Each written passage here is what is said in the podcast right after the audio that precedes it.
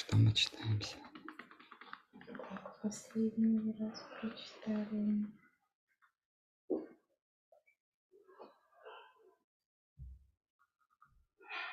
Два- ш- 24 и 25.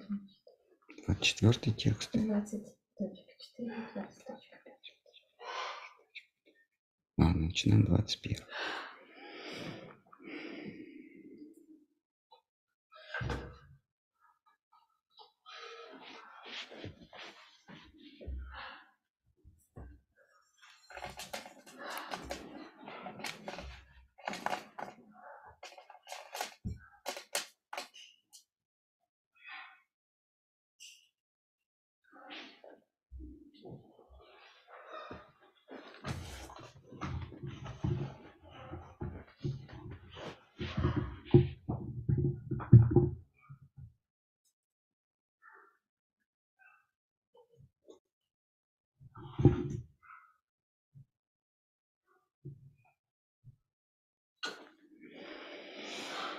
Так. м,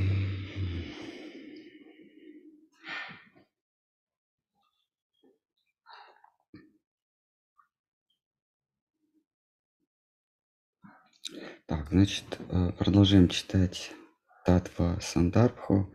Это ам, Сандарбха означает трактат. Это первый трактат из шести. Татва Сандарбха означает об истине. Татвам– это истина. А, значит, автор,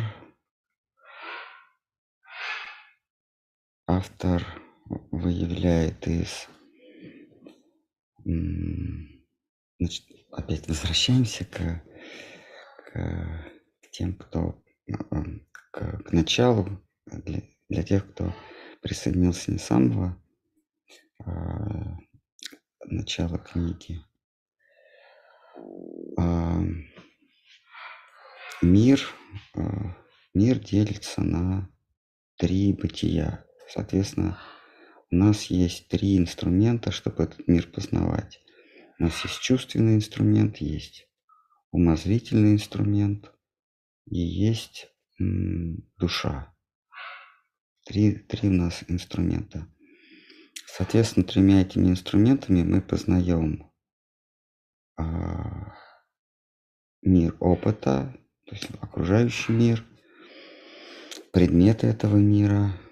Умом мы познаем то, к чему чувства не могут дотянуться, то есть то, что нельзя услышать, понюхать, а, почувствовать на вкус. Но это умозрительные или отвлеченные понятия, такие как я что в прошлый раз приводил понятие дробь, например, да, или понятие причина, или понятие высоко, низко, лево, право.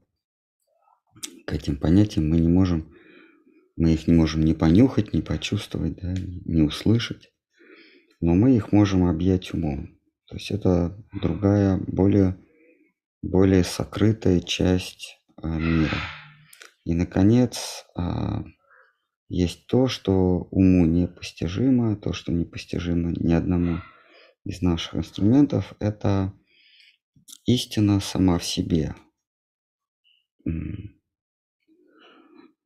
А, И ее можно постичь только если она сама решит открыться либо нашему уму, либо нашим чувствам. А, Много мудрецов, много мыслителей, пророков, ученых, они нам приоткрывают какую-то истину. И вот этот вот, а, вот это приоткрытие называется писанием. Это может быть священное писание, научный труд. Это может быть, а, скажем, не смысловое донесение, например, музыка. Да? Музыка доносит до нас не словами, не понятиями, а ощущениями. Это может быть живопись, это может быть, а, например, цветочный букет или что-то такое, что а, не имеет смысла, но при этом доносит, доносит какое-то состояние. И автор среди, перебрав все возможные тексты, доносящие до нас а, истину или претендующие на то, что доносит на нас истину, а, а, заявляет, что лишь то Писание в полной мере может претендовать на то, что вещает об истине, которая, которая затрагивает правильно оно это, то есть, э, то есть ошиб, ошибочно или не ошибочно, но затрагивает, по крайней мере, вернее, не по крайней мере, затрагивает, да, по крайней мере, 5 предметов, но в, в идеале 10 предметов. Это происхождение мира, это устройство мира, это природа времени, природа пространства, это мое поведение в этом мире, это то, к чему я стремлюсь, нужно раз, различать поведение и чего я хочу. И а, высшая, истина, ее, ее, ее различные проявления. А вот если какой-то текст не затрагивает, я сейчас не все перечислю, какие на память пришли, не затрагивает все 10 а, категорий, то этот текст открывает лишь какой-то фрагмент истины. Потому что, ну, например, научный труд, который рассказывает нам об устройстве мира. Все прекрасно, но этот научный труд, он не покрывает такую часть нашего бытия, как, а, как а, понятие о счастье, там, или понятие о красоте, или понятие о долге. Вот, вот они рассказывают, как устроены молекулы. Электроны, протоны, как они взаимосвязаны, их можно расщепить. Да, но а я тут при чем? Они говорят, извините, нас интересует только вот как устроен окружающий наш мир. Прекрасно. Ну тогда вы не можете претендовать на то, что вы вещаете об истине. А, или, например, кто-то рассказывает о том, как произошел этот мир. Да, вот, например, есть раздел физики, они говорят, как мир устроен. А вот как он произошел, он говорит, ну мы не знаем. Был большой взрыв, не было большого взрыва.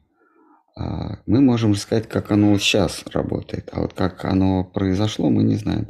Тогда, извините, вы не имеете права претендовать на, а, на метафизику, да, на, а, на знание, которое покрывает все собой. То есть это ущербная истина. Или кто-то говорит, например, какой-нибудь греки особенно любили говорить об этике, как надо себя вести, как, как устроено общество, даже происхождение человека, они говорили, да, помните, а, изначально люди были слеплены из двух, такой миф греческий, значит, они назывались андроиды, а, значит, это, они были слеплены вот я сейчас не помню, животами или спинами, а, и передвигались они вот, вот так вот э, четырьмя ногами. И потом их, по-моему, их Зевс разорвал, и вот эти наши пупки, это как раз место, где разорвали дву, две половинки. И с тех пор половинки ищут друг друга. Ну, смешно, не смешно, но тем не менее, это, это Такова была, таково было мировоззрение греков. Вот они прекрасно объяснили, откуда произошел человек. Но они при этом не объяснили, а как устроены атомы, как устроена материя. Они просто нас это не интересует. Или, например, они говорили, как, как, должно быть, как должно быть устроено человеческое общество.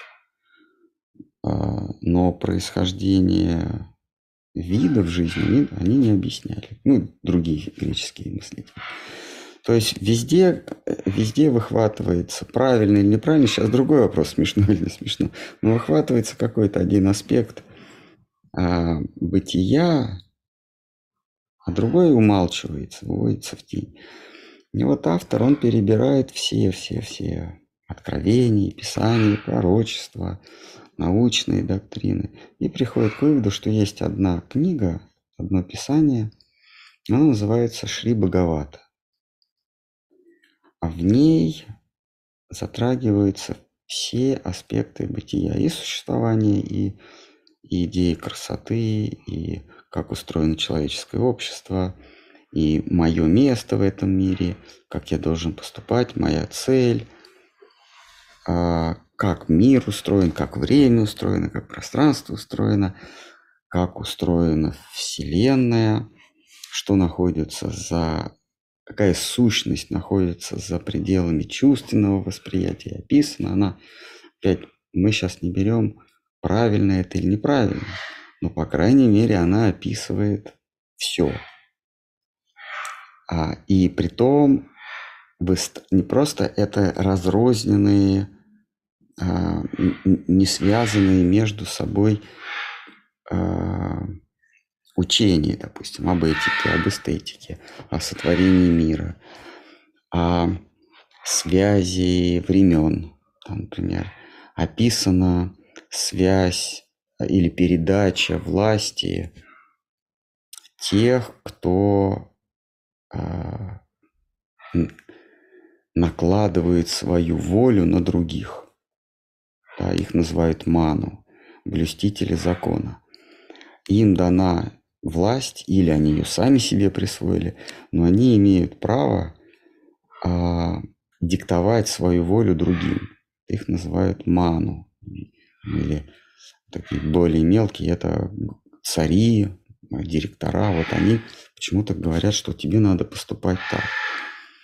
И вот их цепочка выстраивается, что эта власть, она каким-то образом передается со сменой одного ману к другому ману. И это тоже рассказывается. То есть, перед, то есть э, несмотря на то, что все живые существа равны между собой, все, все произошли из единого целого, но почему-то какие-то живые существа берут себе право, наделяют себя правом, или их кто-то наделяет правом, таких же равных себе ущемлять в правах и диктовать свою волю.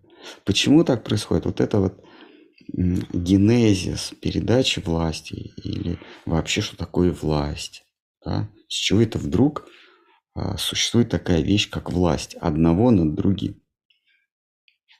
И вот это все увязано между собой. Этика, то есть а, наука о долге, с эстетикой. Каким-то образом все это автор пьяса увязывает. А, он говорит, что высшая власть – это не та власть, а, которая диктует тебе свою волю, а это та власть, а, которой ты сам хочешь подчиняться. Это некто, которому ты предаешься не потому, что он сильный, справедливый, а потому, что он бесконечно красивый, что высшая власть, оказывается, принадлежит высшей красоте. Вот он увязывает долг и, и гармонию, и красоту. Хотя в нашем понимании долг, то есть нечто навязанное извне, а, нежеланно для нас. Оно идет в разрез с нашей волей. А тут выясняется, что есть нечто, что а, чья власть, чей диктат сообразен с нашей волей. И вот это нечто обязано быть красивым. В десятой книге вот это нечто описано, все его пути, все его свойства, все его забавы, игры и так далее. Вот все, все это увязано. Э, э, природа времени, природа мира, мироустройство, происхождение мира, поддержание мира, передача власти, должествование. Все это каким-то образом да, увязано.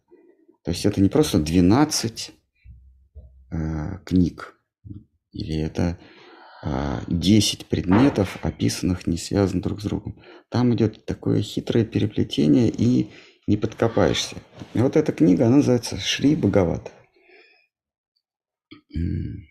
Поэтому, кто смотрит этот канал, отписывайтесь от э, Фейгина и Арестовича и заказывайте Шри Бхагават.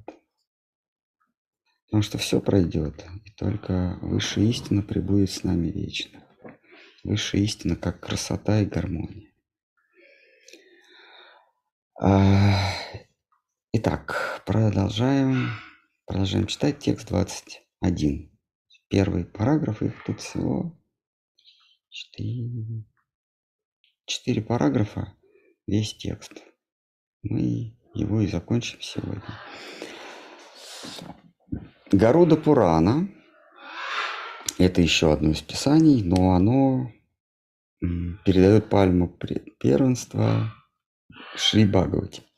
Гаруда Пурана гласит, она, Бхагавата, всеобъемлющая Пурана, она суть толкования Веданта Сутры, она разъясняет смысл Махабхараты, она являет значение Гайтри и завершает послание Вед – она сама веда среди Пуран, сказанная Господом Богом самолично. Труд сей один, о двенадцати книгах, три сотни глав и восемнадцати тысяч стихов именуется Шримад Бхагаватом. А, вот сама, а, одна из, из Пуран, то есть одна из часть Вед, говорит о другой части Вед, который называется Бхагавата, Шимат Бхагаватам, что она полная. Полная, я сейчас объяснил, почему она полная.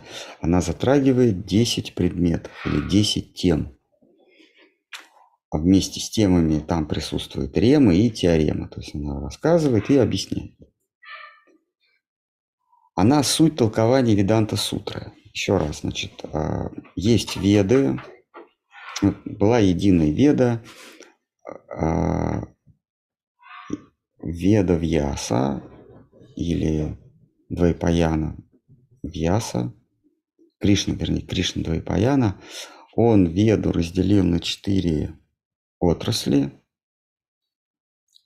а, потому как существуют разные уровни и разные запросы ищущих истину, он, а, их четыре, да, вот он разделил по, по запросам веду на четыре отрасли.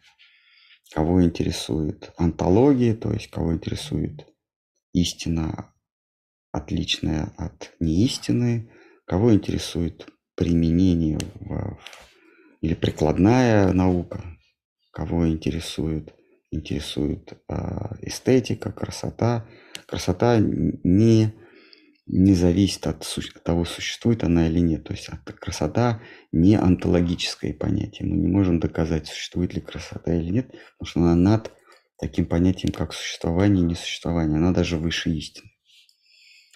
А, хотя истина в ней присутствует как часть, малая-малая часть. А, а, а, это ремарка в сторону, почему, почему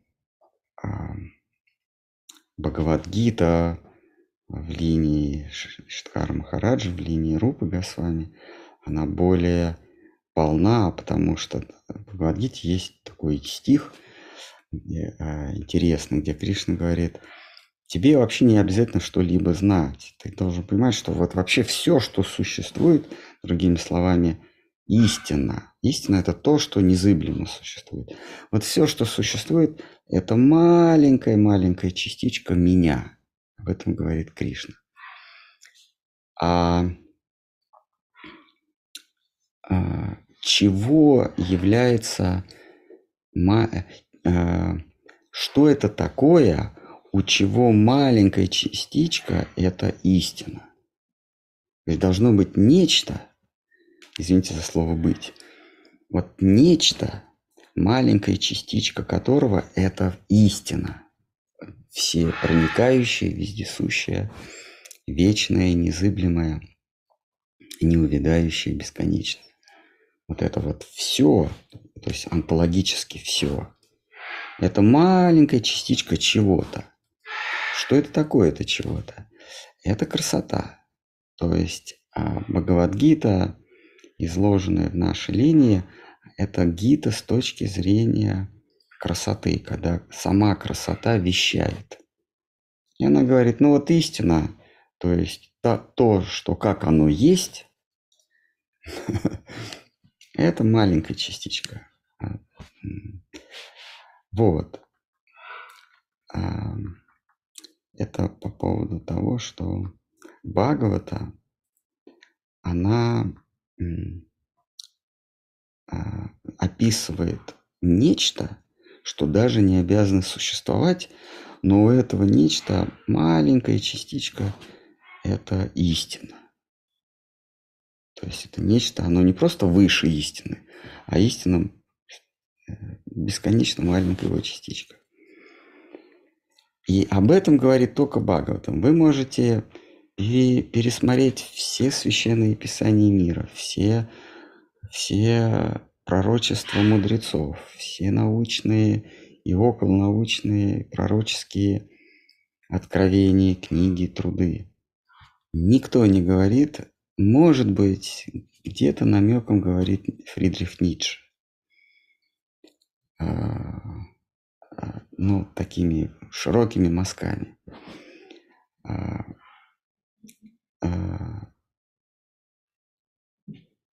А, но Бхагаватам не просто об этом говорит, а увязывает все, э, увязывает вот это нечто, что выше истины, с истиной и со всем бытием, и все, что из истины следует. Итак, сей труд о 12 книгах, трех сотен глав и 18 тысяч стихов именуется Шримад Бхагават. Там 3, 345 глав, ну, трех сотен. Теперь перейдем к разбору стихов из Пуран. Так, на Бхагаватам несет себе смысл сутр Веданты. Значит, а, вернее, фраза Бхагаватам несет в себе суть Веданты, значит, сейчас,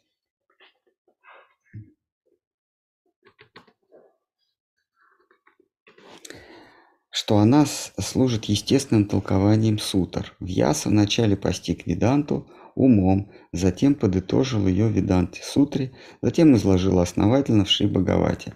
Потому как Бхагавата уже собственно является толкованием Веданта Сутры, мы заключаем, что прочие толкования Сутры а, более поздними мыслителями, есть сочинения, достойные внимания лишь в той степени, в какой они согласуются с Бхагаватой.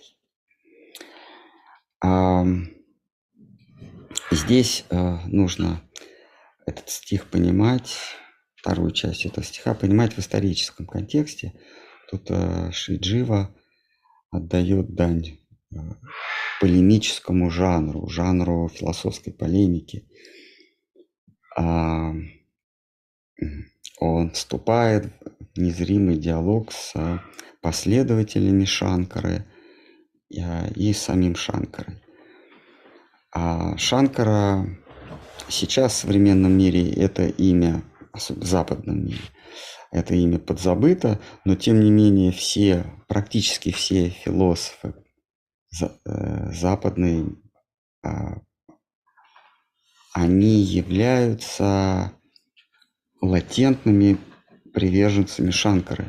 Шанкара говорил о том, что Разнообразие – это иллюзия. Почему? Потому что образ имеет ограничения. Если я вижу что-то, а это не обязательно видеть, я слышу что-то, я обоняю что-то, то я это регистрирую благодаря начинанию этого на фоне чего-то предыдущего и окончанию этого на фоне чего-то последующего. Ну, допустим, я иду по улице, я, я вдыхаю свежий воздух. Я захожу в уборную. Я чувствую плохой запах. Или я, например, захожу в парфюмерный магазин. Я чувствую приятный запах. Вот само мое ощущение или регистрация, регистрация образа, в данном случае это образ, э, осяз, обонятельный образ, а, оно начинается и оканчивается. Если бы не было бы перехода, не было бы начала, вот я зашел в новую обонятельную среду, я бы никогда это не почувствовал. Другими словами, если бы я родился и жил в парфюмерном магазине, я бы запаха вот этих вот не чувствовал. То есть а философия Шанкара и последующая всякая философия, мудрость гласит, что любой образ, зрительный, обонятельный, осязательный, вкусовой, имеет начало и, и окончание. Все, что имеет начало и окончание, ложно, потому что он заканчивается. То есть его когда-то не было и когда-то не будет. Следовательно, это ложно. Следовательно, истина, она не имеет образов, в ней нет начала и не, в ней нет окончания, потому что она бесконечная. А, а если она бесконечна, в ней не может быть образов. Здесь вот такая, такое вот логическое, логическое натяжение, логическая подмена. Он почему-то считает, что образ, он ограничен. Да, два образа, они тоже ограничены, они имеют ограничения. Но бесконечное количество образов, именно бесконечное, Почему он считает, что вот эта совокупность, бесконе... бесконечная совокупность а, образов тоже ограничена? А вот здесь вот, э, вот здесь вот кроется логическое его а, нарушение, и м, Джива Госвами как раз вступает с ним вот в полемику. А, вот он, он говорит, что он так нелицеприятно. Говорит, что мы заключаем, что прочие толкования сутры более поздним мыслителям есть сочинения, достойные внимания лишь в той степени, в какой они согласуются с Бхагаватом. Из дипломатического языка это переводится так, что если твое э, мнение насчет Веданта Сутры, сейчас я поясню, что такое Веданта Сутра в сотый раз, да? Если твое объяснение Веданта Сутры – соответствует, то есть абсолютно соответствует Шимат Бхагаватам, мы это примем. Ну, а с другой стороны, чем будем это принимать, если Шимат Бхагаватам уже есть? А если твое толкование Шимат Бхагаватам, твое толкование Веданта Сутры в виде Шимат Бхагаватам немножечко отличается от э, самой Шимат Бхагаватам, то мы это не примем. Вот. Это он как раз обращает к последователям Шанкарачари. В то время они были везде. То есть вся, вся, весь Восток он делился на два лагеря. Либо буддисты, которые просто отрицают здравый смысл, и с ними не о чем говорить, либо шанкара, шанкариты, которые изменяют Э, э, берут половинку из, из откровений и начинают эту половинку толковать. Вот, значит, почему Веданта Сутра? Почему здесь говорится о Веданта Сутре? Ну, во-первых, в древней философии, средневековой философии а Веданта Сутра является а, эталоном знания. Веда означает знать, анта итог окончания. Сутра – это краткое изложение. Сутра – это афоризм. А Веданта сутра – это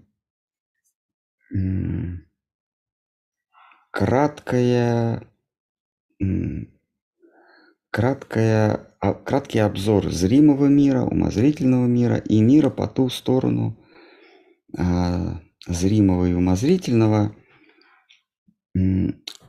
но тот, но тот мир по ту сторону или потусторонний мир, он не описывается, а просто обозначается его существование. Вот за пределы Веданта Сутры выйти невозможно, потому что это философия в дистиллированном, в концентрированном виде. Вот какие бы философы после Вьяса не появлялись, э, напомню, что Вьяс творил 5000 лет назад – это все равно будет возвращение к Веданта Сутре. Но Веданта Сутра, она имеет второе, двойное тройное, четверное, сколько угодно дна. Там можно вылавливать сколько угодно, сколько угодно а, смыслов.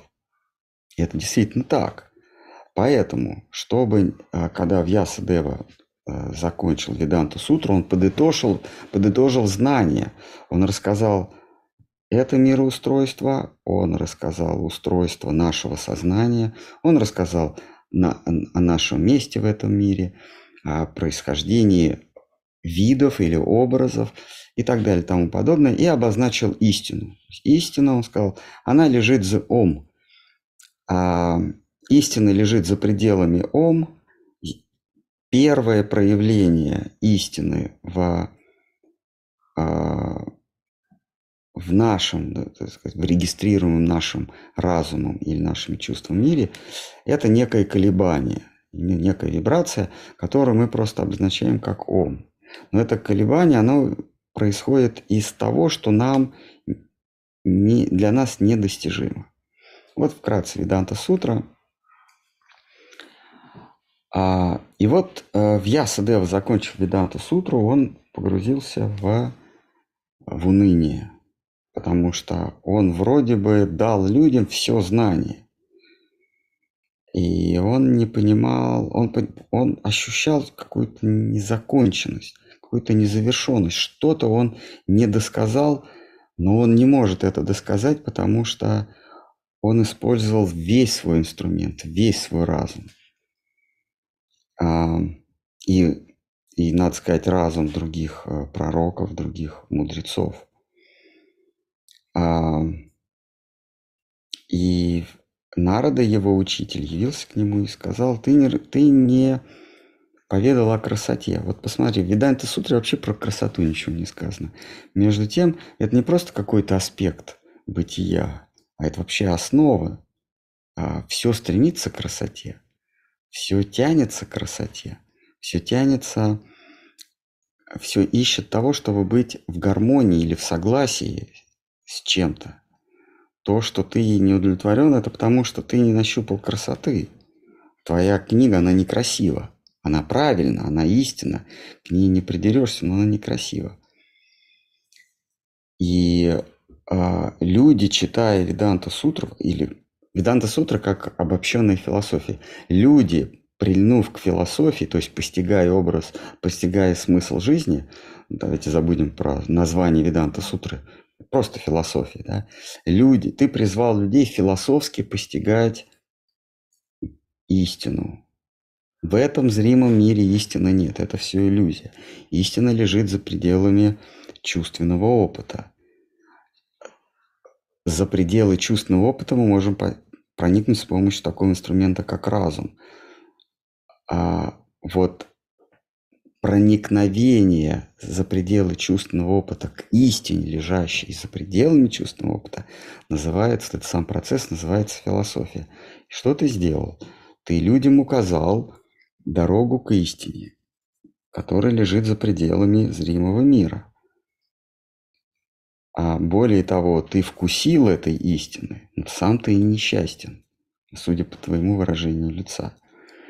И ты таким образом собьешь с толку э, всех, кто будет отрекаться от мира, от, от мира прелести, от мира соблазнов, от мира пресыщения, от мира лжи, обмана, лицемерия, уходить в мир по ту сторону лжи и не находить счастья, что ты натворил. И в Ясдева первый его, первый его порыв был э, разорвать, видан, вообще уничтожить эту Веданту Сутру, чтобы ее не было.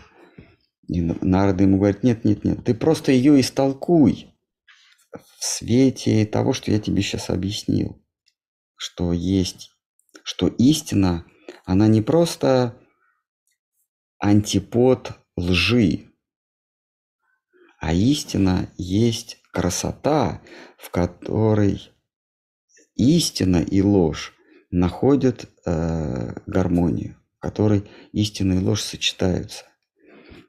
То есть есть нечто, в ком и истина, и ложь обнимаются. Они не антиподы, они не противопоставляются друг, друг, друг другу. Это есть красота. А, и, и Вьяса Дева, прежде чем вот в этом ключе а, а, поведать новую философию, он пропустил это через сознание того, кто абсолютно отречен от этого мира. То есть он даже не отречен, он его не замечает. Это по случайности был его сын Шука. И вот тогда, услышав от Шуки, а, пропущенной через его сознание, историю о том, что есть нечто, красота, в которой истина и ложь друзья, но никак не враги, он записал, а, и это, эта запись называется Шимат Бхагаватам. Получается, что он сам истолковал философию Веданта Сутра. Поэтому другим незачем ее толковать, потому что сам автор ее... Другим незачем толковать Веданта Сутру, потому что ее сам автор истолковал. Но это как если бы мы сейчас начнем толковать «Войну и мир», а Лев Толстой, Лев Николаевич будет сидеть и слушать. А мы как- как-нибудь будем истолковывать какие-то смыслы находить. А он будет, будет э, согласен, э, с, с, с ухмылкой кивать, да? Лучше, чем сам Лев Николаевич, никто его книгу не понимает. Да, надо добавить, что сам автор, он тоже не совсем в этом понимал. То есть может быть, понимал, может быть, нет, не понимал. В каких-то его частях, в каких-то ее частях а, понимал полностью творение Веда Вьясы, понимали Хавендра Пури, Махапрабхуши, Матер Дхарани, а, Рупа Госвами. Они понимали. Да? Итак, а, здесь а, Эм, Джио Гасами говорит, знаете что, дорогие последователи Шанкарачари,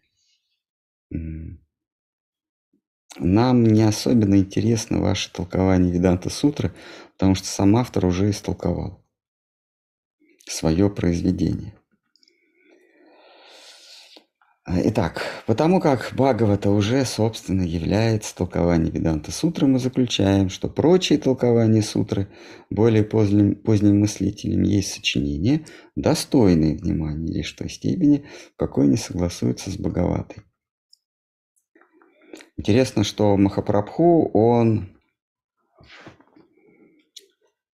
э, изложение Бхагаваты принимал от последователи Шанкары, Шидхары с вами, но не от Мадхавачари.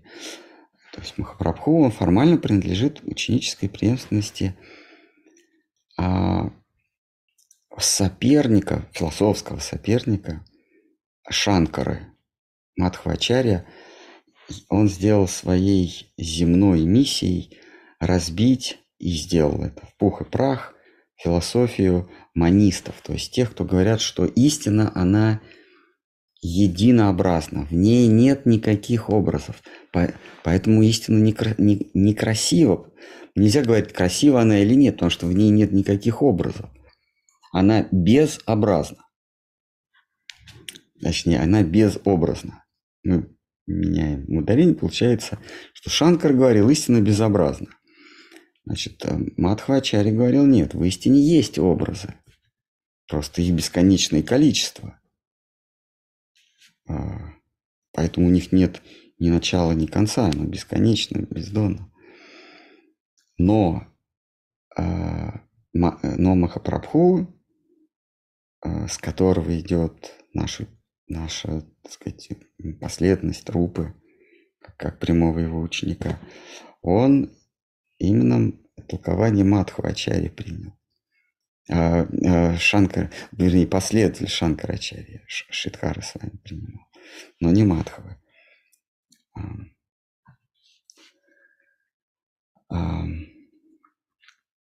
Так, и, наконец, да, 21.3. А, Бхагавата разъясняет смысл Махабхараты. Это фраза. Фраза Бхагават разъясняет смысл.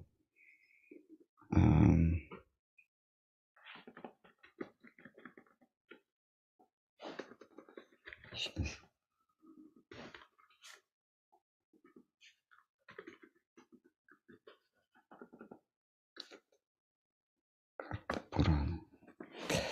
Так, а, здесь э, раз- разбирается этот стих из Города Пурана. Я его еще раз прочту, 21.1, мы с него и начали. Это книга Бхагавата Пурана, всеобъемлющая, то есть Пурана. Пурана означает полная. Она суть толкования Веданта Сутра, она разъясняет смысл Махабхарата, она являет значение Гайтри завершает послание Вед. Она сама Веда среди Пуран. А дальше значит, э, Джива Госвами говорит, эта фраза из того стиха, она разъясняет смысл Махабхараты, означает, что в ней сокрыта вся суть Бога- э, Махабхараты, которая сама, по мнению мудрых, является собой смысл всех писаний. А, Так, я сейчас закончу текст, и вот к этой фразе мы вернемся. Когда однажды Вьяса просил богов под водительством Брахмы поместить Махабхарату и Веды на чашу весов, оказалось, что Махабхарата более весома, потому как она велика. э, Так, так, эти кавычки. Потому как она велика Махататват и весома Бхаратват. Ее именуют Махабхарат. Бхарат означает весомый, значительный. Так звали первого государя земли. Бхарат, он значительный был. Это такое, э, ну, санскрита. Весомый, си- значительный, сильный, значимый. Итак, Махабхарата – это не просто, не просто набор притчей. А Махабхарата – это такая пьеса, там, многоступенчатая пьеса, кто что сказал. Здорово напоминает э, Шимат Бхагаватам. Там многоступенчатый диалог. Там кто-то в диалоге ссылается на диалог кого-то, в котором те ссылаются на диалог еще кого-то, потом эта цепочка возвращается. Махабхарата примерно так структурировано. Значит, а почему Махабхарата? Хотя, казалось бы, это просто набор историй. А истину можно описывать по-разному, разным языком. Значит, вот мы можем, например, а, языком математики описать, что мир не локален и а, нереален с, пом- с помощью математики. А, но большинству это будет непонятно. А, Чисто, мат- то есть есть математический аппарат, который позволяет доказать, что мир не локален. Что значит не локален? Не локален это значит предметы, которые мы наблюдаем, они не разбросаны в пространстве, они все находятся в одной точке. За- заметьте, не рядом друг с другом, а они в одной точке. То есть все предметы, они в одной точке. Как это возможно? Это возможно только если эта точка во мне. Если я и есть эта точка, другими словами, я и есть сознание. Я есть сознание. А, вот математически доказывается, что я есть, а, во мне находится все, что я наблюдаю. Ну, множество. А, Б, С. Там. Оно на самом деле во мне. Оно, оно вот, э, вот мы рисуем А плюс 1, или не 1 плюс 2 плюс 3, ну, нек- некий математический ряд мы рисуем. И этот ряд, он может заполнить собой всю бумагу. Так сказать, от Москвы до самых до окраин будет, будет все вот это вот прописано. И созда- создаться впечатление, что а, этот ряд, он очень длинный, можно даже километрами его измерить. Один плюс два и так далее, миллиард, там миллиард один, миллиард два и так далее. Но на самом деле все это во мне. Не обязательно раскатывать весь этот па- папирос до Камчатки, когда все это все равно во мне. Вот это можно доказать математически а, в сознании наблюдателя. А можно приводить всякие примеры. Для а, досужей публики математический язык а, недоступен, а вот язык примеров, язык притч, он доступен. То есть простой человек, который не, не знаком с языком математики, а язык математики такой же, как и русский или английский. Просто в русском и английском много, ну вообще в, в языке а, очень много лишнего, очень много оценочного, очень много субъективистского. А в математике там меньше, больше, равно, а, дроби, вероятности, допущения. Ну, очень такой, скажем так, очень ограниченный язык, но, но если его выучить, то все будет достаточно ясно. Но людям, особенно в Кали-югу, незачем его учить и не надо. Можно все рассказать с помощью притч и донести ту же самую истину, который, а, которую а, честный ученый с помощью математики поймет, а обычно человек поймет на притчах, например. Вот Махабхарата, она берет просто другую аудиторию. Она говорит то же самое, что, скажем, Упанишады, это философские произведения, и Линья, это вообще математические философские произведения. Ну, рассказывает это притчами. Ну, естественно, получается больше, настроенная Махабхарата. А, но говорит она об одном и том же. И вот, значит, здесь Джив Гасами разъясняет эту фразу. Она разъясняет смысл Махабхараты, Шимат Бхагаватам разъясняет смысл Махабхараты. Вот эта фраза означает, что в Махабхарате э, сокрыта э, вся суть священных писаний. Но она просто другим языком, а поэтическим языком рассказана. Но та, та же самая суть. И э, аллегорию, такую, видимо, какую-то притчу, да, какой-то миф рассказывает, что однажды Вьяса просил богов под водительством Брахмы поместить Махабхарату и Веды. На чаше весов оказалось, что Махабхарата перевешивает более весомо, потому как она велика, Махатват, и весома Пхаратват.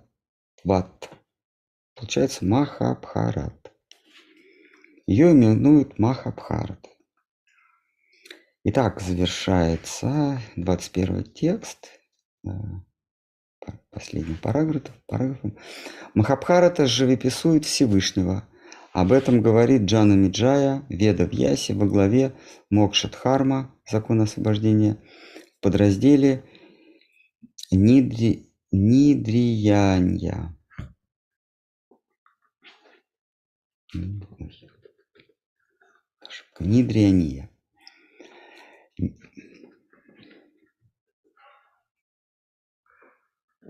Нидриания – безбрежный океан знаний, в котором мутовкой твоей мудрости взбит нектар ста тысяч стихов Махабхараты. О, Брахман, подобно тому, как масло взбивается из сливок, сандал добывается в горах Малайи, араньяки извлекаются из тела Веды – а нектар жизни из лечебных трав, так добыт был тобой из мудрости бессмертный нектар сих притчей. Сокровищница подвигов, кои хранятся, сказания о нара... единосущем Нараяне.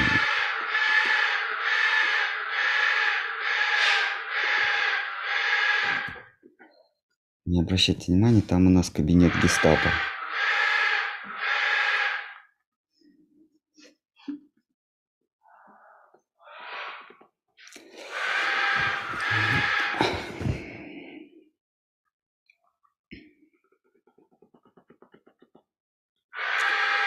Так, ну что, давайте на этом прервемся. И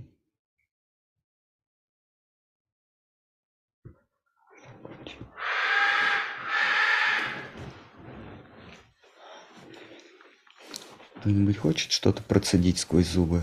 В переносном смысле надо здесь слюны спускание устраивать. Вот, це так в итоге весами Махабхарата или Бхагавата? А в Бхагаватам много-много из Махабхараты. Первая книга очень э, много содержит в себе Махабхараты. А, а, ну, самая суть Махабхараты, да, изложена.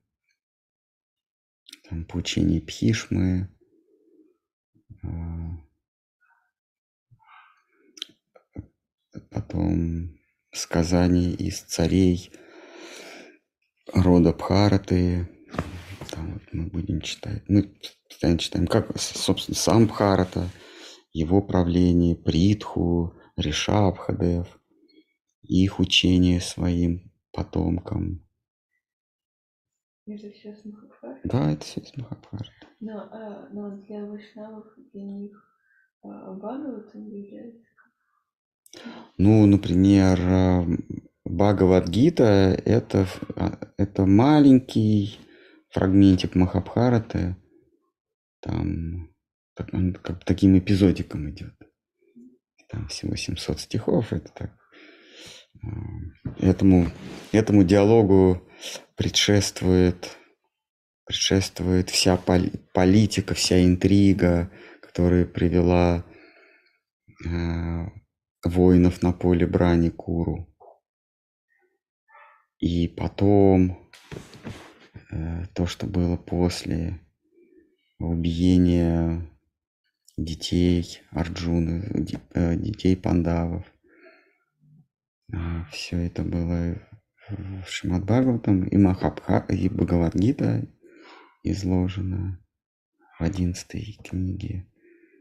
И исход, одиннадцатая книга это исход, там Кришна покидает этот мир, а, его жизнь в Двараке, в десятой книге.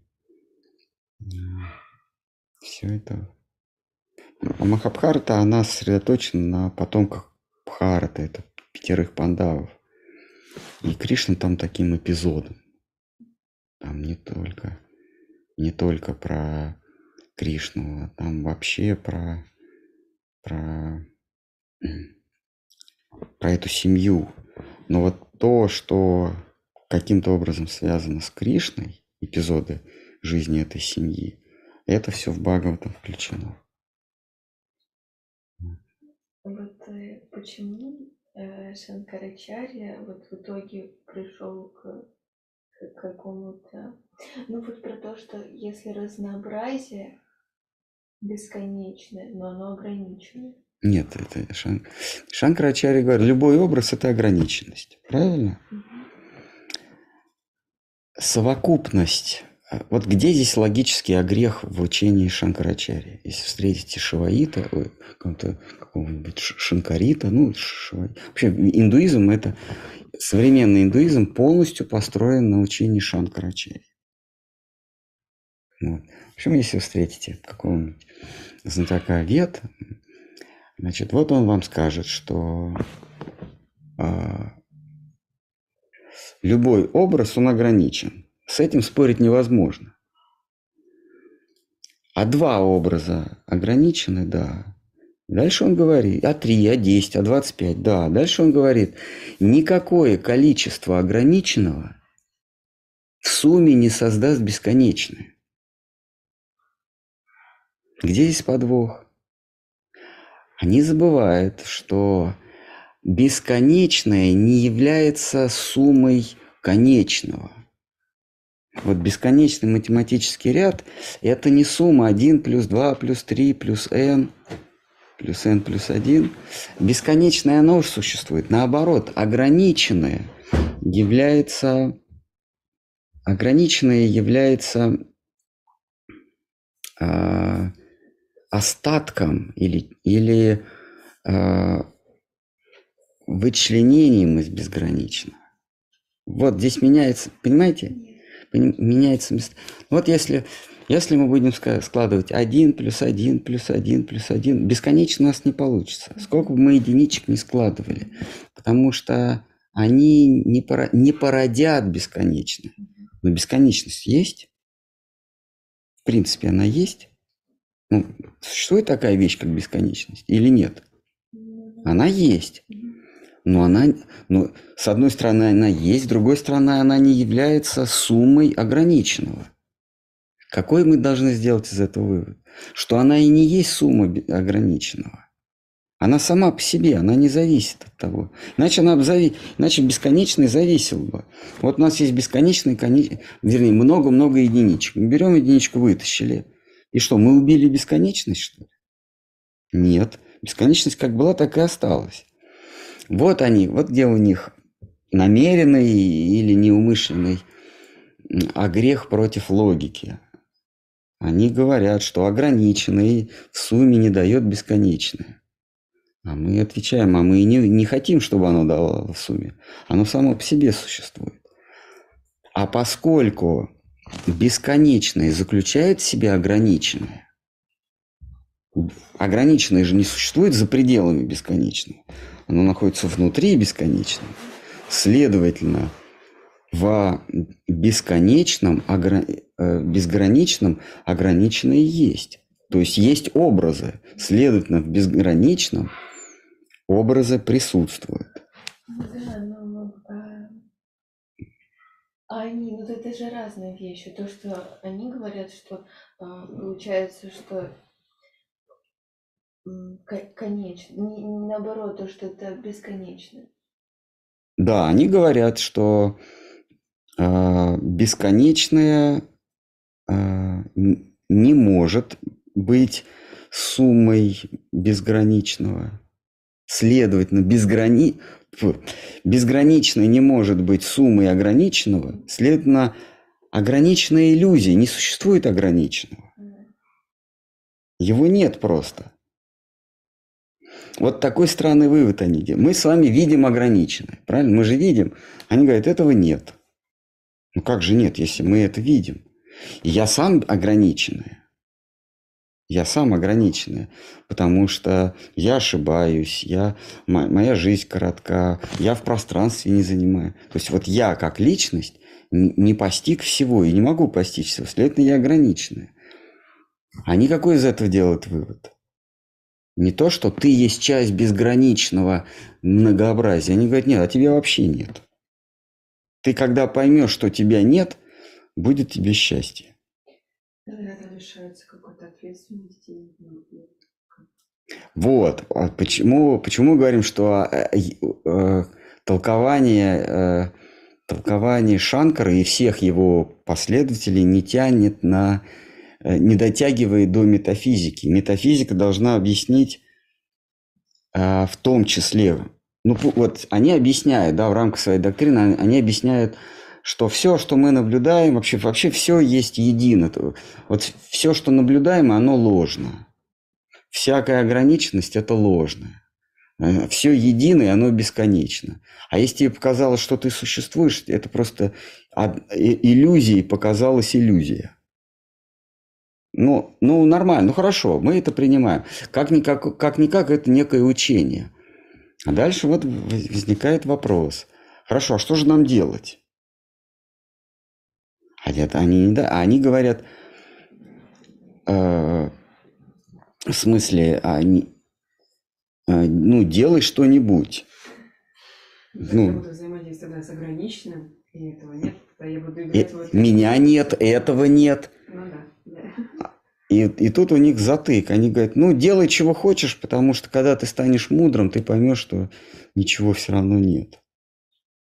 Вот, а, а, э, э, поэтому это не метафизика должна, помимо того, что объяснила, как устроен мир, пусть это пустота, ну, по крайней мере, объяснила, еще должна сказать, а что же мне теперь делать? Причем вот, это, вот этот ответ ваш, что же мне теперь, ответ на вопрос, что же мне теперь делать, он должен как-то проистекать из того, что вы изложили до этого, что мир пустота.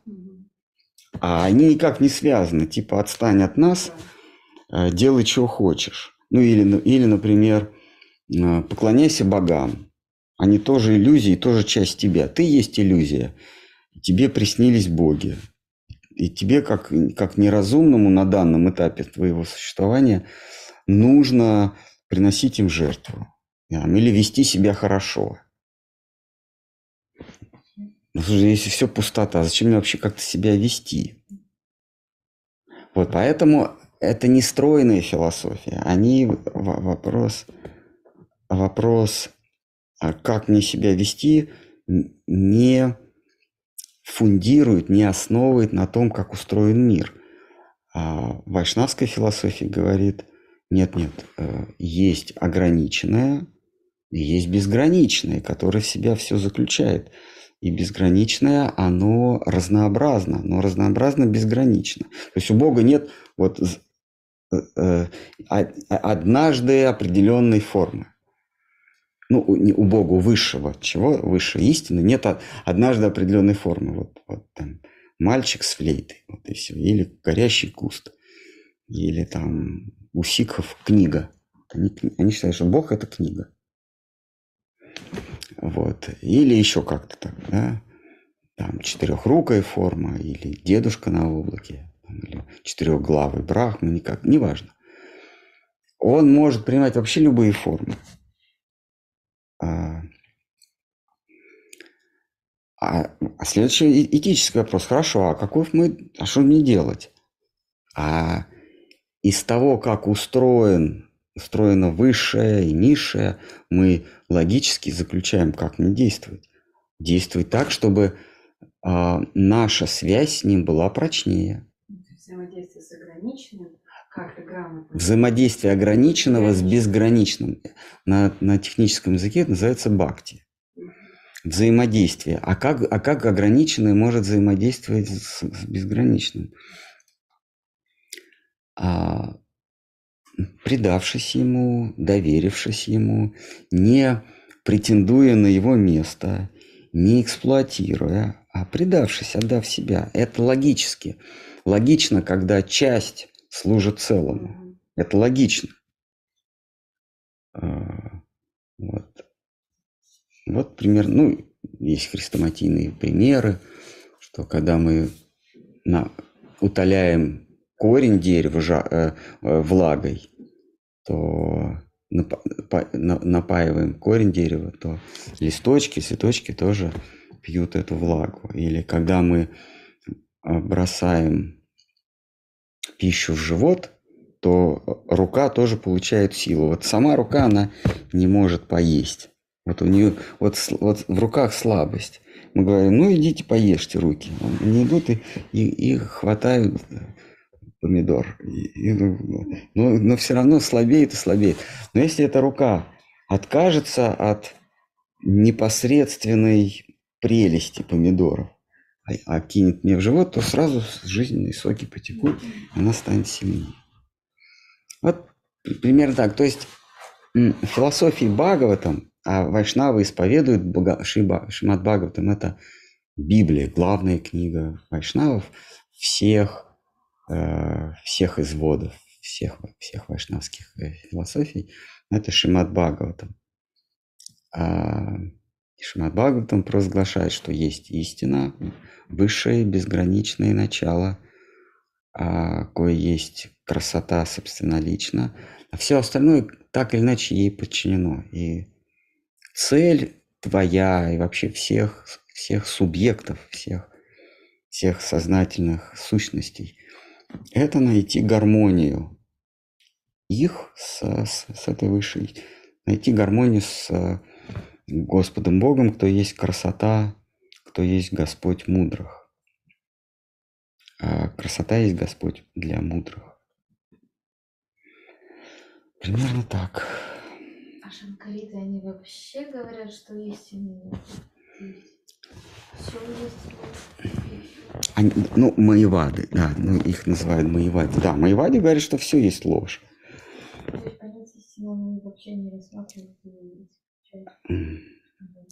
Ну, они говорят, э, все есть ложно, соответственно, ложь есть истина.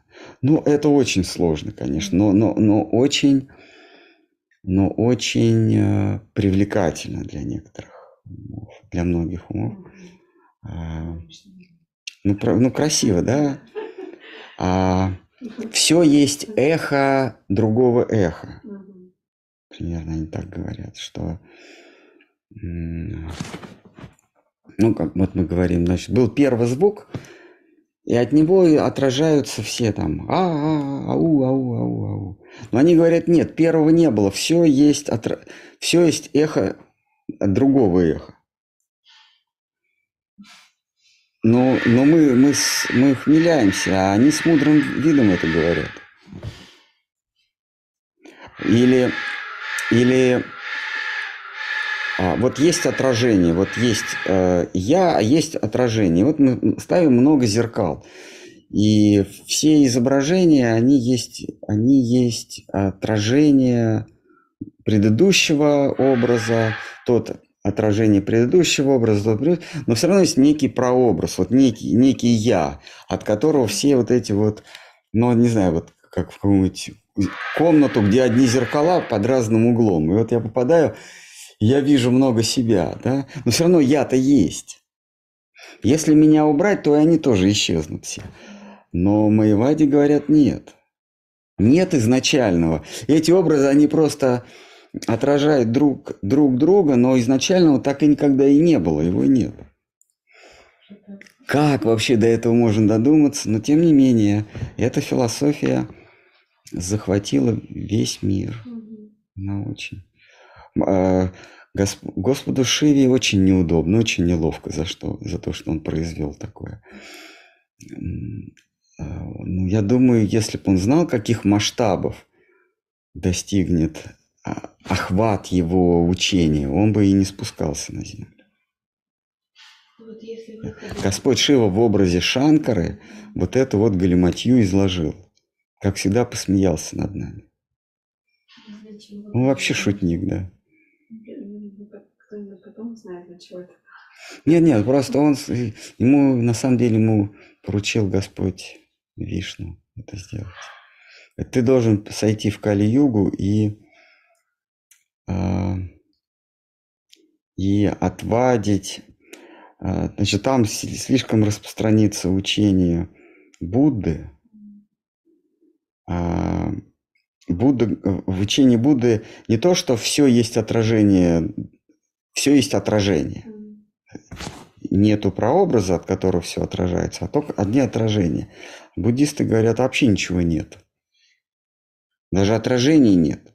Вообще ничего нет. Вот как из этого сделать вывод, что надо, надо, вот они ходят, они ходят, молятся против войны, они, у них есть благотворительные организации, они делают добро. А они говорят, добро лучше, чем зло. В смысле, а если вообще ничего нет, какое добро? А, они говорят, ты, вот это твой ум, которого нет, сейчас говорит. А ты им а ты-то есть? Он говорит, да, есть. А то, что ты говоришь, это правда? Правда. Но ведь ничего нет. Да, да, ничего нет, но то, что я говорю, это правда. Нет, там вообще уже, там клиника совершенная. Так.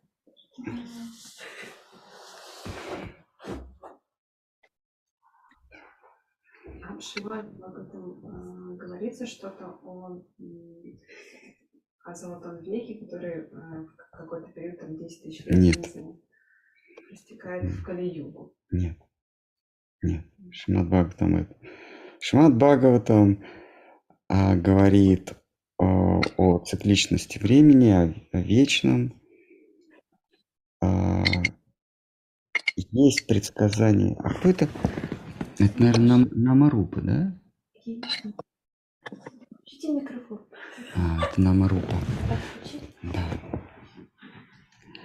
Вот, там есть предсказание на Кали-Югу, но там ничего не сказано про, про Золотой век и так далее. Это все, это все придумки, придумки тех, кто себя считают приверженцами Золотого века или проводниками этого Золотого века. И говорят, сейчас наступил Золотой век. И не случайно мы вам об этом говорим. И мы, и мы знаем многое из, из того, что не знаете вы. Но раз мы вам сказали, что Золотой век наступил, это такое внедрение в Кали-югу, Сати-юги. И мы, а, мы проводники этой Сати-юги, следуйте за нами.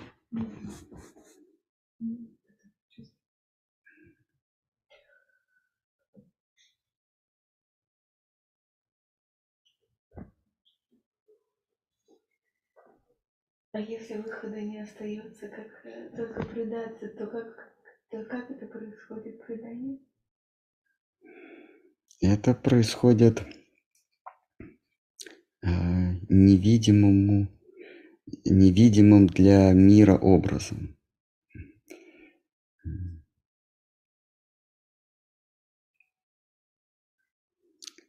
Э, я, по-моему, кидал этот мем. Э, а, а, у Пети четыре яблока, у Маши одно яблоко. У кого больше яблок? У Пети. Как ты до этого додумался? И там и ученик рисует Петя, и такое облачко. Вернее, он себя рисует, потом такое облачко, и, и в облачке нарисовано, написано Петя и многоточие. А, он еще грустный. Да. Как ты додумался? Вот он нарисовал, как он додумался. Вот он сидел, и ему пришло, что у Пети больше яблок.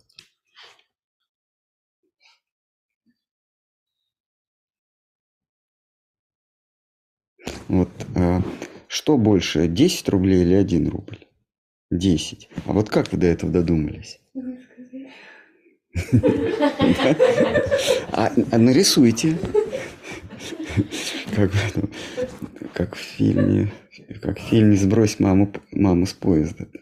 Помните, он нарисовал мама книжкой раскраски.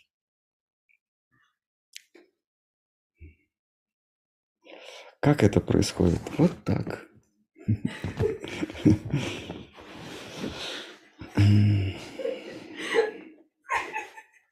Ну, что вы плачете?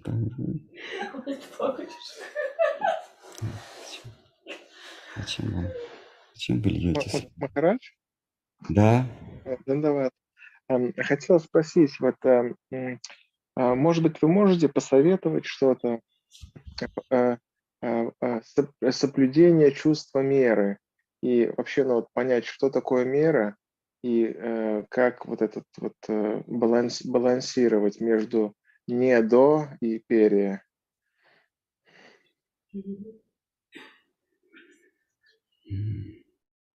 Про еду, да. Ну, про все чувство ну, меры. Ну, про все, да, про все. Ну, мы уже такую в практическую плоскость переходим. Ну, ну да, это актуально. Ну, вам, наверное, расскажут об этом дикторы с э, других радиостанций. А, что там не есть на ночь, да, или что? Не есть за три часа. Не есть за три часа до того, как ты проснешься.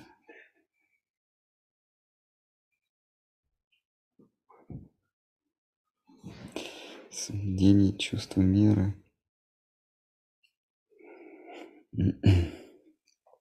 Ну, это нек, некая такая эквилибристика, где ты должен найти какое-то состояние посередине и балансировать постоянно.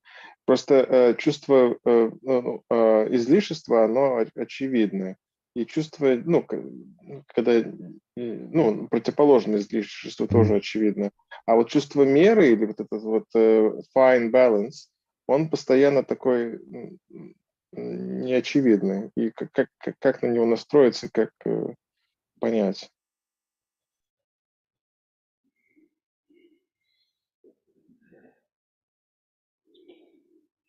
Когда, когда недосыщение переходит в перенасыщение, да? Ну да, и это так постоянно, то есть это, и вот, ну, вот, как, вот этот вот э, баланс, вот этот вот посередине, он настолько тонкий, что э, он, ну, э, невозможно в нем постоянно держаться. Тебя постоянно либо в одну сторону э, роняет, либо в другую. И в итоге это как, как из одной крайности в другую. А надо как-то найти вот это чувство баланса э, центрального. Что-то не получается вообще. А если бы у нас было чувство пресыщения всегда на одной точке, то было бы, то было бы хорошо. Но оно меняется. Сегодня пресыщение у тебя начинается от этой точки, а завтра от другой точки. Ну, может быть, себе какую-то планку поставить, просто ее придерживаться. Независимо от того, присытился ты или нет. Вот просто себе сделать какую-то планку, а потом ее постепенно понижать.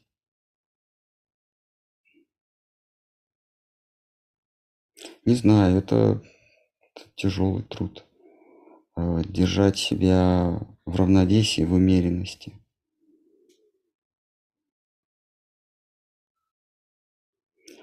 Если отвлечься на что-то, тогда а, ум не будет думать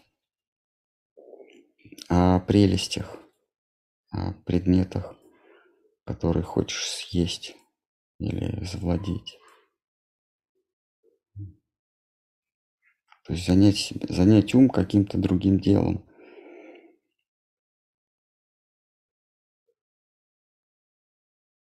У меня нет ответа на этот вопрос. Ну что, наверное, все на сегодня. Можно еще на По-моему, с прошлого раза был какой-то. Нет, с прошлого раза все. Спрашивают, какие будут признаки того, что истина открывается нам? исходя из того, что это сугубо ее боль. Это будет очевидно. Это будет само очевидно.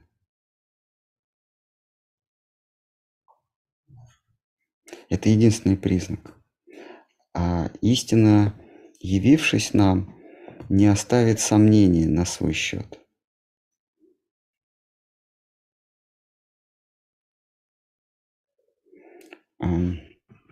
Это как насыщение, насыщение чувства голода. Какие признаки того, что ты сыт? Живот у тебя большой, а, а, топленое масло стекает с кончиков губ а, глаза закатил. Вот какие внешние признаки? То есть тебе нужно знать признаки, по которым ты определишь, что ты сыт, подойдя к зеркалу. Вот ты ешь, ешь и не знаешь, сыт я или нет. И через минуту к зеркалу подходишь, нет, вроде этих признаков нет. Эти признаки, они очевидны. То, что ты сыт, ты это сам знаешь без дополнительных объяснений. Нет справочников, нет шпаргалок. Так. Ага, вот у меня вот это. Значит, я сыт. Оно само по себе. Вот видение истины, когда истина не сходит, это еще более очевидно, чем э, сытость. Вот сытость, тебе никто об этом не расскажет, что ты сыт. Ты это и так знаешь. А Даршин, то есть видение истины, татва даршин, видение истины, это еще более очевидно, чем сытость. Хотя что может быть более очевидно, чем сытость?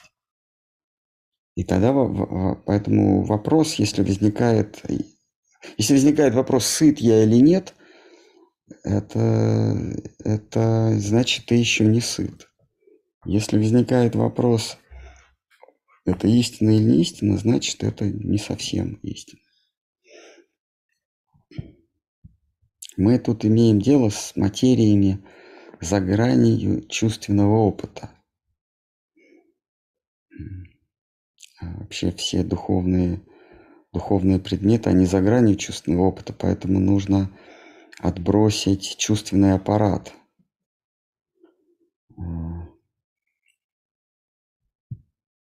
Нужно отбросить эмпирический опыт и перейти в область имманентного опыта, то есть внутреннего опыта.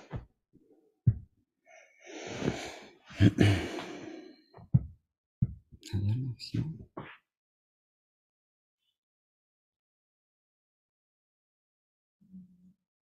Расскажите, что такое свабхава? Может ли она меняться?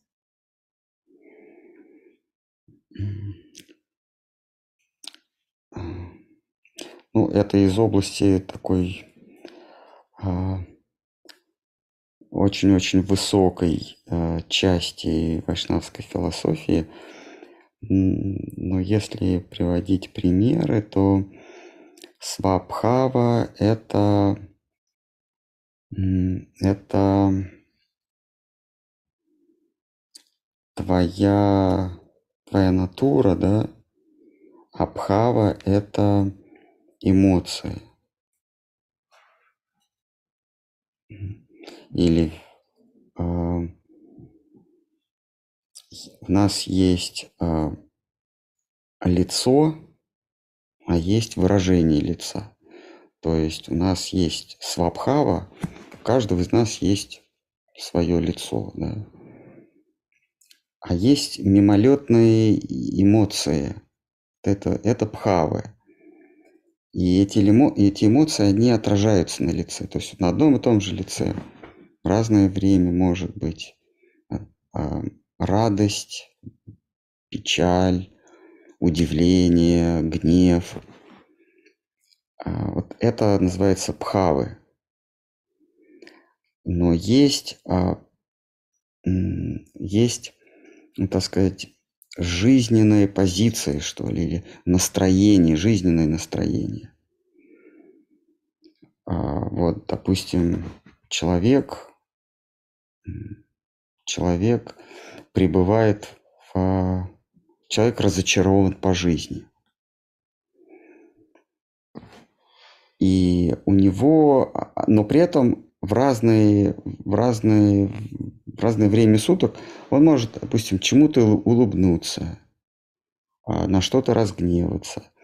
Но вот его свабхава или настроение жизненное, его постоянная жизненная позиция, она неизменна. Он как был разочарован или как был он э, жизнерадостным, так он и остается жизнерадостным. Но на, э, на эту свабхаву накладываются мимолетные переживания.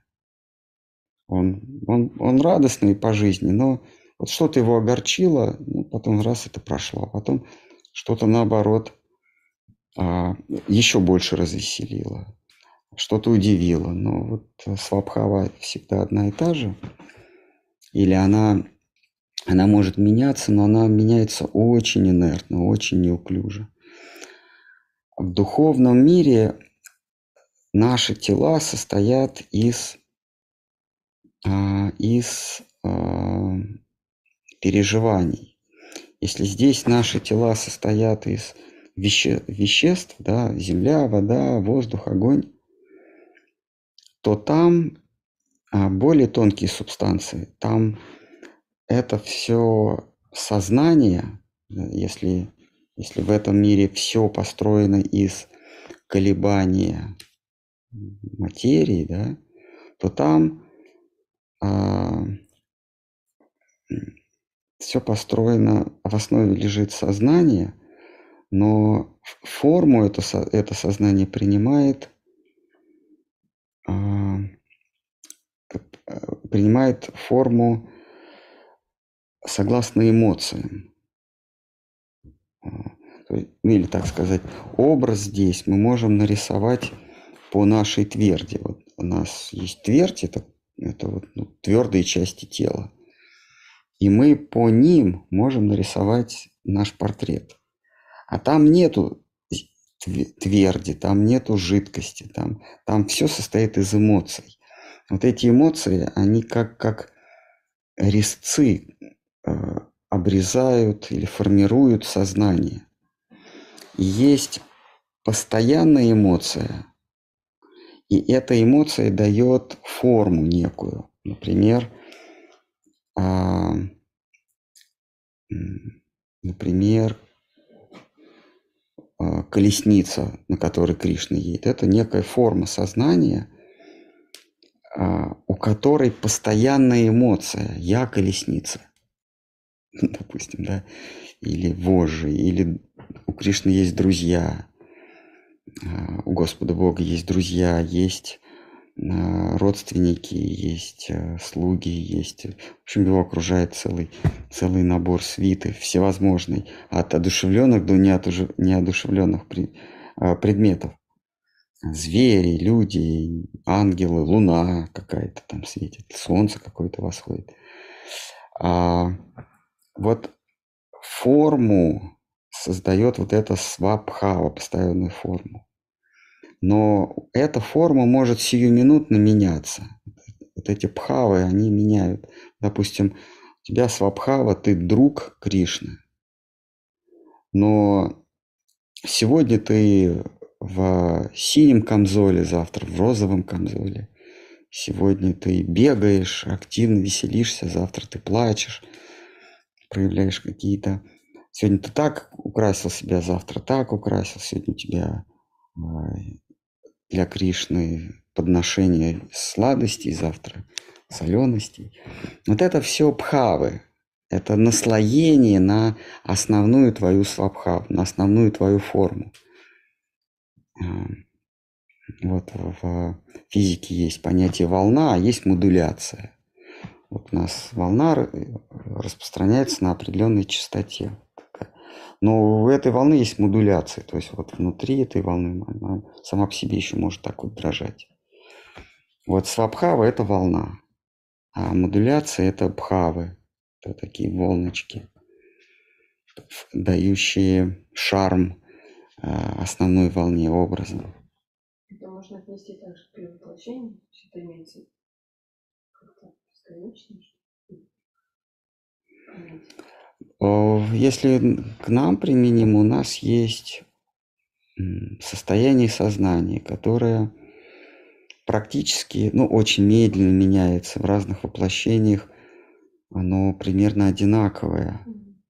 Поэтому мы, когда рождаемся, когда мы умираем в следующей жизни, рождаемся примерно в том же, а, той же, в том же роде жизни той же форме жизни. То есть человек не сразу рождается какой-нибудь там зверушкой, а он опускается по человеческой ступ... лестнице все ниже, ниже, сначала до совсем до дикаря, а потом уже и животным становится. Но если, но есть такие события или есть такие люди, которые в течение жизни свою свабхаву, то есть вот этот вот набор, набор мировоззренческий, вот эту парадигму э, радикально изменили и, и просто совершенно животные превратились. Они рождаются животными. Есть, а, есть такие случаи, ну, такие, такие, такая возможность, когда ты своими действиями превратился в животное. То есть ты жестокий человек, э, несправедливый или там э, ты ведешь себя как животное. Но ты не можешь родиться сразу животным, а, потому что у тебя еще сознание человека, ты лишь поступаешь как животное. А, и тогда по воле бога судьбы Яма, Яма, Ямараджа, ты претерпеваешь радикальное ментальное изменение в преисподней. То есть тебя отправляют в некий ад, в некие условия, такой гипноз, называется ад, где ты и ментально становишься животным. А, то есть тебя вот, этот, вот эта адская мука доводит до состояния животного, и тогда ты э, из человеческого тела, вот, минуя вот, этот, вот эти адовые муки, рождаешься животным. Э, как правило, это постепенное нисхождение и постепенное восхождение, как правило. Но если ты сохранил человеческое сознание, но ты поступкам своим совершенно животное, причинил много зла, то сначала ты доводишься до состояния, до ментального состояния, животного состояния, и потом получаешь животное тело. Иначе а, ты бы был с сознанием человека, но в теле животного и причинил, причинял бы очень много хлопот. Наоборот, тоже было. Не, ну, я не особенно разбираюсь, но бывает восхождение, такого нет. А это постепенно происходит. Постепенно, постепенно.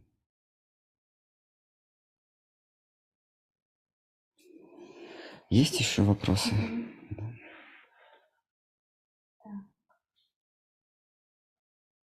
Тут же кто спрашивал про Свабхаву, пишет, и расскажите, пожалуйста, что такое знание, ученой степени, является ли знанием? Знание ученой степени? Ну, в целом, наверное, что такое знание и ученой степени, является ли знанием? Ну, если вы говорите про современную систему науки, то она очень странная а, ну, в плане поощрения. Значит, чтобы вполне себе быть ученым, ты должен быть признан другими учеными. А те были, в свою очередь, признаны как ученые другими учеными. Но изначально это было, было три алкоголика, ну, так скажем, там, два алкоголика и Исаак Ньютон. Вот. Они, они создали, они, значит, эм, предавались э, хмельному возлиянию и создали Королевскую академию наук. Они такие сидели, сидят, думают, слушайте, вот мы, мы же ученые, давайте назовем себя учеными. И вот, вот наша вот эта вот группка из трех, пока из трех, мы давайте назовем себя Академией наук. Ну давайте. И те, кого мы тоже будем называть учеными, инициировать, они будут становиться учеными, мы их будем признавать. Мы потом, да, мы уже умрем, а они, они между собой так и будут друг друга признавать. И так это до нас дошло. То есть есть некая группа. Мы думаем, что это откуда-то свыше. Нет, это просто люди собрались и сказали, а теперь мы будем там, Российская Академия Наук, там, при Екатерине, допустим. Или еще какая-то Академия Наук. А, И будем принимать в свой круг, кого захотим, и называть их учеными. Вот так это сейчас примерно действует. Например, диплом, да? Что такое диплом? Это когда тебе один человек или группа людей говорят, ты теперь обладаешь знанием. А чтоб ты не сомневался, мы тебе бумажку напишем. Ну, билет мы тебе напишем, только ты его не съешь. Потому что если ты его съешь, то э, ты перестанешь быть ученым. Вот на тебе бумажку, кому-то синенького цвета, кому-то красненького цвета, кому-то всем раздают, на тебе, пожалуйста. Вот так современный ученый устроен.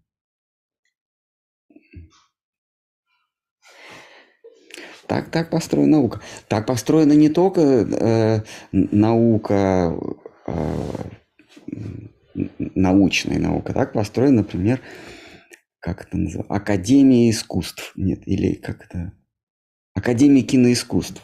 Люди собрались просто и такие, а давайте мы, мы назовем друг друга академиками. Ну давайте.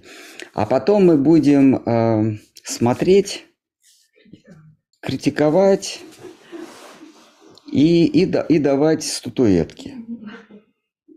Ну, от- отличная идея. Ну и, и, соответственно, будем с этого что-то получать. Ну да. И вот, значит, вот они собираются.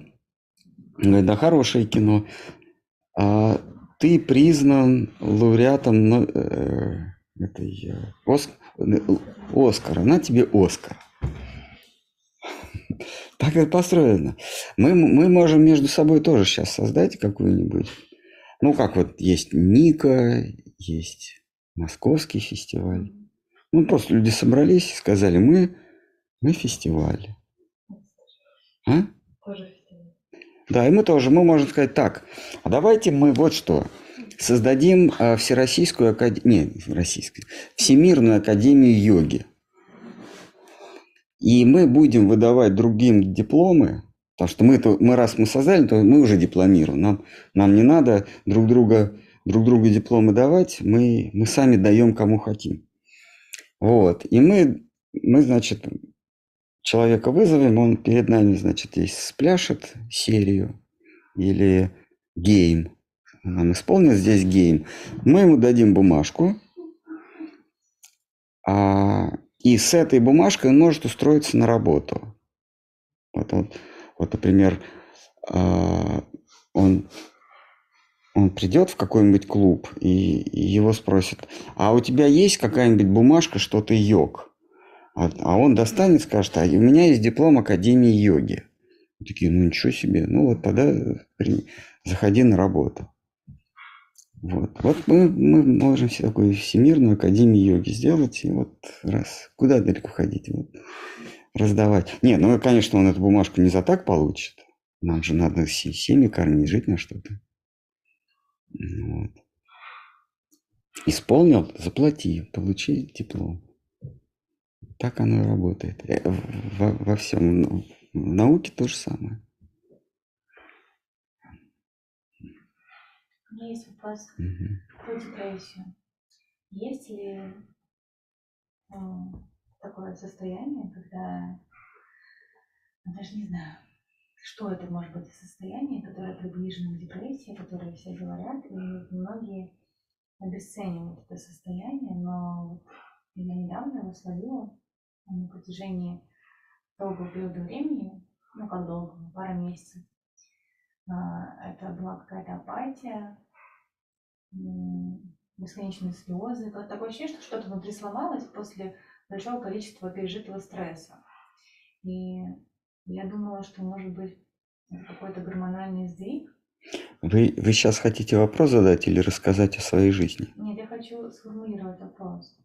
Давайте. Что такое депрессия и как с ней, наверное, а, как избавиться от этого состояния? Что вы можете Значит, про гормональные стрессы обращайтесь в аптеке, пожалуйста, и к врачам. А, значит, что такое депрессия в моем понимании? Это человек столкнулся с определенным вопросом. И этот вопрос может вообще какой угодно быть. А, например, а, какого цвета правое крыло а, бабочки полетки какой-нибудь. Пожалуйста. И вот у него этот вопрос, этот вопрос у него зацикливается. Какой-то вопрос он постоянно возвращается, возвращается, возвращается. А депрессия это состояние, депрессия это состояние переходит, когда он говорит себе, этот человек говорит себе, что на этот вопрос вообще нет ответа. То есть, когда он дает неправильный ответ или а, правильный ответ, или расплывчатый ответ, или конкретный ответ, но хоть какой-то ответ он дает на этот вопрос, пусть это даже циклично. Вот пришел этот вопрос снова, а этот вопрос все время, в течение дня, минуты, он крутится и крутится. И он отвечает на этот вопрос, а потом этот вопрос снова возвращается, он снова отвечает так же или как-то иначе. А вот когда он доходит до такого состояния, когда он говорит, а, это вопрос есть, а на него вообще не существует ответа, вот здесь он попадает в вот эту депрессивную цикличность, и без внешней помощи он выйти из этого не может. Никогда уже. Вот это депрессия. Если у вас такое состояние, какой-то один вопрос, который постоянно жужжит у вас в голове, и вы пришли к выводу, или близки к тому, чтобы прийти к выводу, что этот ответ, вопрос не имеет ответа, это депрессия. А, с, связано это с гормонами или еще с чем-то, или, или влиянием Луны или политической обстановкой в стране, я не знаю. Я могу лишь сказать, что такое депрессия, в моем понимании. Можно найти ответ на этот вопрос? Любой. Вот просто любой. Неправильный, правильный, сложный, простой. Вот любой. И потом эту депрессию добивать этим ответом. Пришел вопрос. Вот Пришел, вот он. Вот.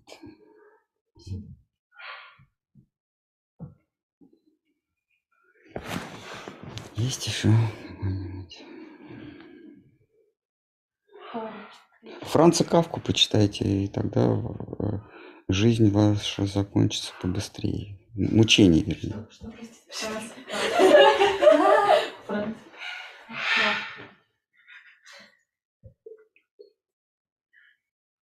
Можно вопрос? Угу. Э, Махарадж, почему вы называете вибрации нашего сознания несуще- несуществующими, а вибрации высшего сознания существующими? Ведь наше сознание – вибрация высшего сознания. Я, я извиняюсь, если я неправильно выразился, а вы извинитесь, если вы неправильно поняли, ну, чтобы взаимно было. Значит, я не называю вибрации нашего сознания а, несуществующими. Я называю те образы, а, или я называю интерпретации нашей вибрации ложными, не, не, не несуществующими, а ложными. Например, а, ваш глаз начинает колебаться с определенной частотой. Ну, точнее сказать, ум начинает колебаться с определенной частотой. И вот это колебание вы интерпретируете как «я вижу синий цвет». Вот наша, наша интерпретацию этого колебания называю ложной, а не существующей. Но синий цвет реально существует. Но это не тот цвет, который мы наблюдаем. То есть в высшем мире, в мире сверхсознания есть реальный синий цвет, реальный красный цвет, круглый, зеленый, шарообразные, еще всякие формы там все это есть, запахи, цвета, все это есть. И от его содрогания, от его вибрации происходит создание этого мира. Создание этих вибраций передается нам, а мы уже нашу собственную вибрацию интерпретируем как запах, цвет, звук. Понимаете? То есть наше ухо, оно как-то вот заколебалось, да. А я говорю, грянул гром. Никакого грома нет, просто есть колебания на определенной частоте э, барабанной перепонки. От чего эта барабанная перепонка дребезжит? Э, уж точно не от грома, а от меня. Как, как э, летучая мышь, она пускает импульс, этот импульс от чего-то отражается, возвращается к ней. А она говорит, впереди стена. Вот ее интерпретация собственного импульса ложная. Потому что не, не стена впереди, а я послал какой-то импульс, импульс вернулся ко мне, а, кстати, никуда не улетает. Просто через ум преобразовался и вернулся снова ко мне. А я говорю, впереди стена. Вот что я называю э, ложной интерпретацией. А на экране загораются и гаснут разноцветные маленькие-маленькие лампочки. Мы их называем пиксели. А я это интерпретирую, как я убил Дюка Нукема, или кто там? В мафии кого там надо убить? Э, Джона, да, Джонни. То есть там просто лампочки мигают, а я, а я интерпретирую это, как я убил главного мафиози. А это просто лампочки мигают. А, вот что я называю ложное. В моей голове вспыхивают лампочки, а я говорю, что... А, а я говорю, что впереди, впереди там, ясная дорога, или там рассвет, или закат. А это просто как колеблется что-то. Интерпретация ложная. Сами колебания не существуют, конечно.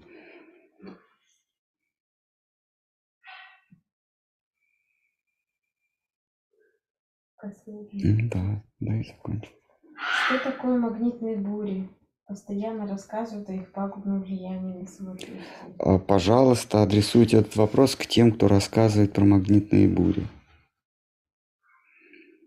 А, Я знаю только одну магнитную бурю. Это а, прибор Штерна Герлаха. Вот он создает магнитную бурю. Все остальное, пожалуйста, спрашивайте про магнитные бури, про тиранозавров, про чебурашек, про гормоны. Я, я тут при чем?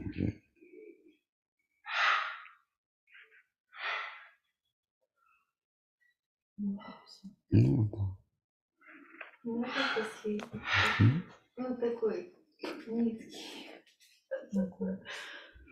Вот, э, когда вот вы говорили про, ну вот в целом про предприятие, вот если люди бизнесмены создают предприятие, то они же изначально э, предполагают, что оно будет успешным. Ну, а Серьезно? тогда зачем его э, создавать? А, они надеются. Ну, надеюсь. Надеются, ну А да. вот э, и семейные предприятия, наверное, тоже не исключение. Ну да.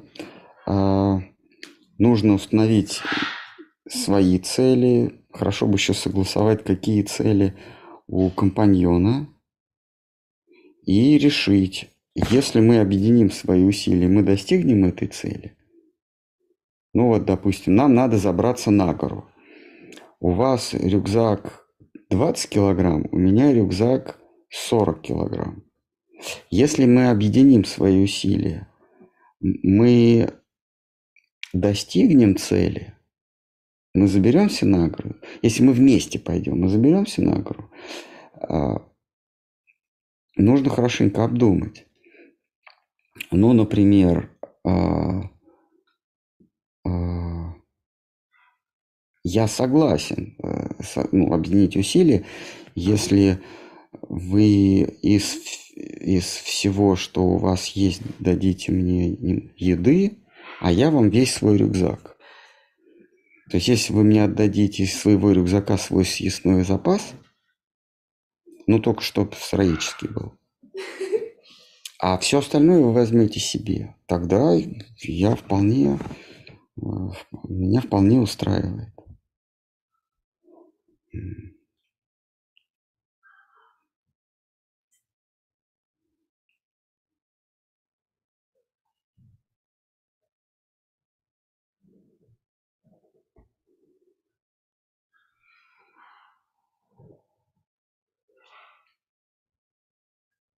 Мне кажется, вероятность успешного предприятия семейного близка. Это как э, э, Яша, когда Яша, когда мы поженимся, а, ты сможешь решить все свои проблемы. Э, Софочка, но у меня нет проблем. Яша, я же сказал, когда мы поженимся.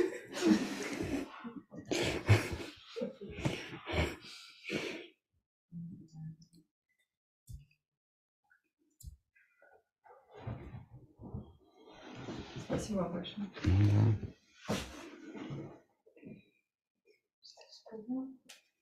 А когда бизнесмены собираются, чтобы создать предприятие, у них задача разбогатеть. Он говорит, у меня есть там, миллион рублей, а тот говорит, а у меня есть опыт образования. Вот ты со своим миллионом рублей, ну, не разбогатеешь, потому что ты не знаешь, как, как его вложить, как им оперировать. А у меня нет этих денег, но я знаю, как им оперировать. Вот мы вместе сложимся, э, в результате у меня есть опыт, а у тебя есть деньги. Вот мы объединим наши усилия. В результате у меня будут деньги, а у тебя будет уже опыт. Все Нет, нет, нет.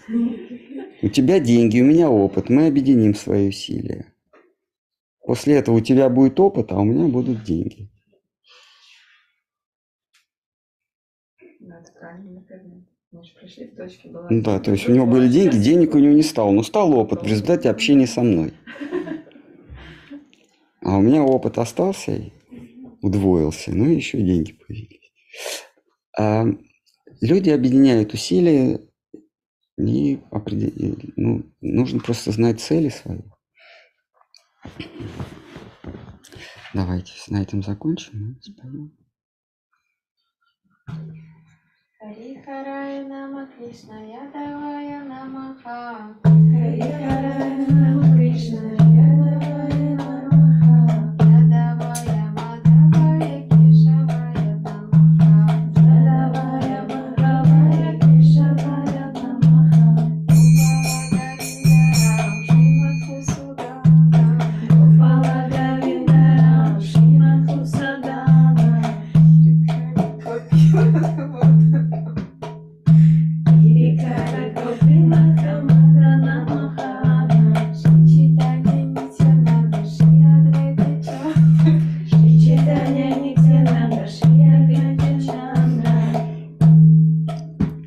случилось? Оля сломалась. Что, Крутавы добавили. что, про? Крутавы добавились просто. А а, были коротавы? Один раз они Согласились, согласились. всё, согласились.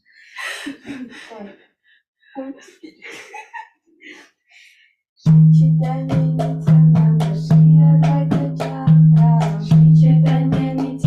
horas.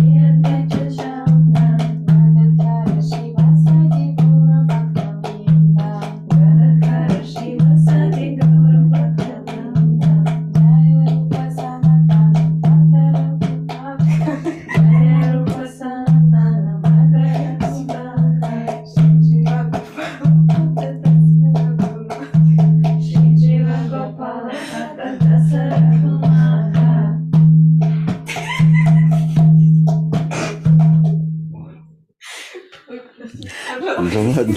Хорошо, лучше смеяться. А о чем смех просто? Солист.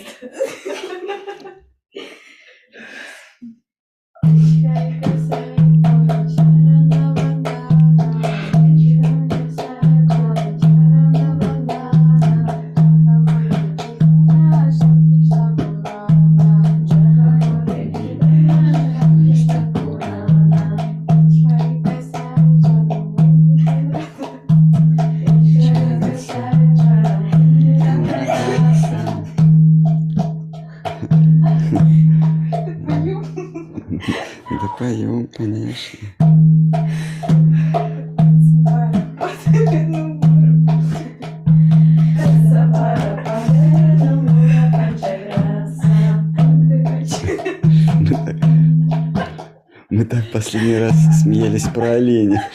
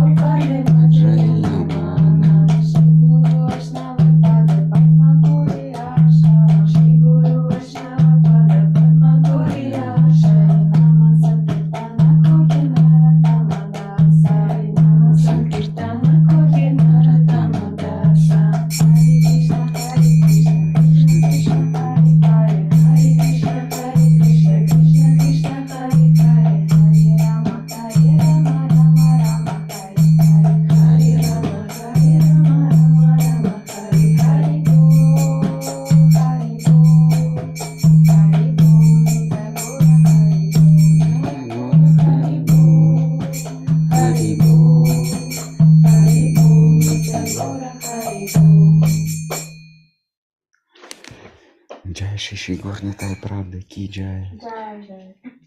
Джая Шила Бхакти Сундар Говинда Гасвами Махарадж Ки Джая. Джая Шила Бхакти Ракшактар Гасвами Махарадж Ки Джая. Шри Рупану Гуру Варда Ки Джая. Шри Бхакта Вринда Ки Джая. Шри Читани Срасват Мат Ки Джая. Харинама Санкиртан Ки Джая. Нитай Гора Примананда Хари Хари.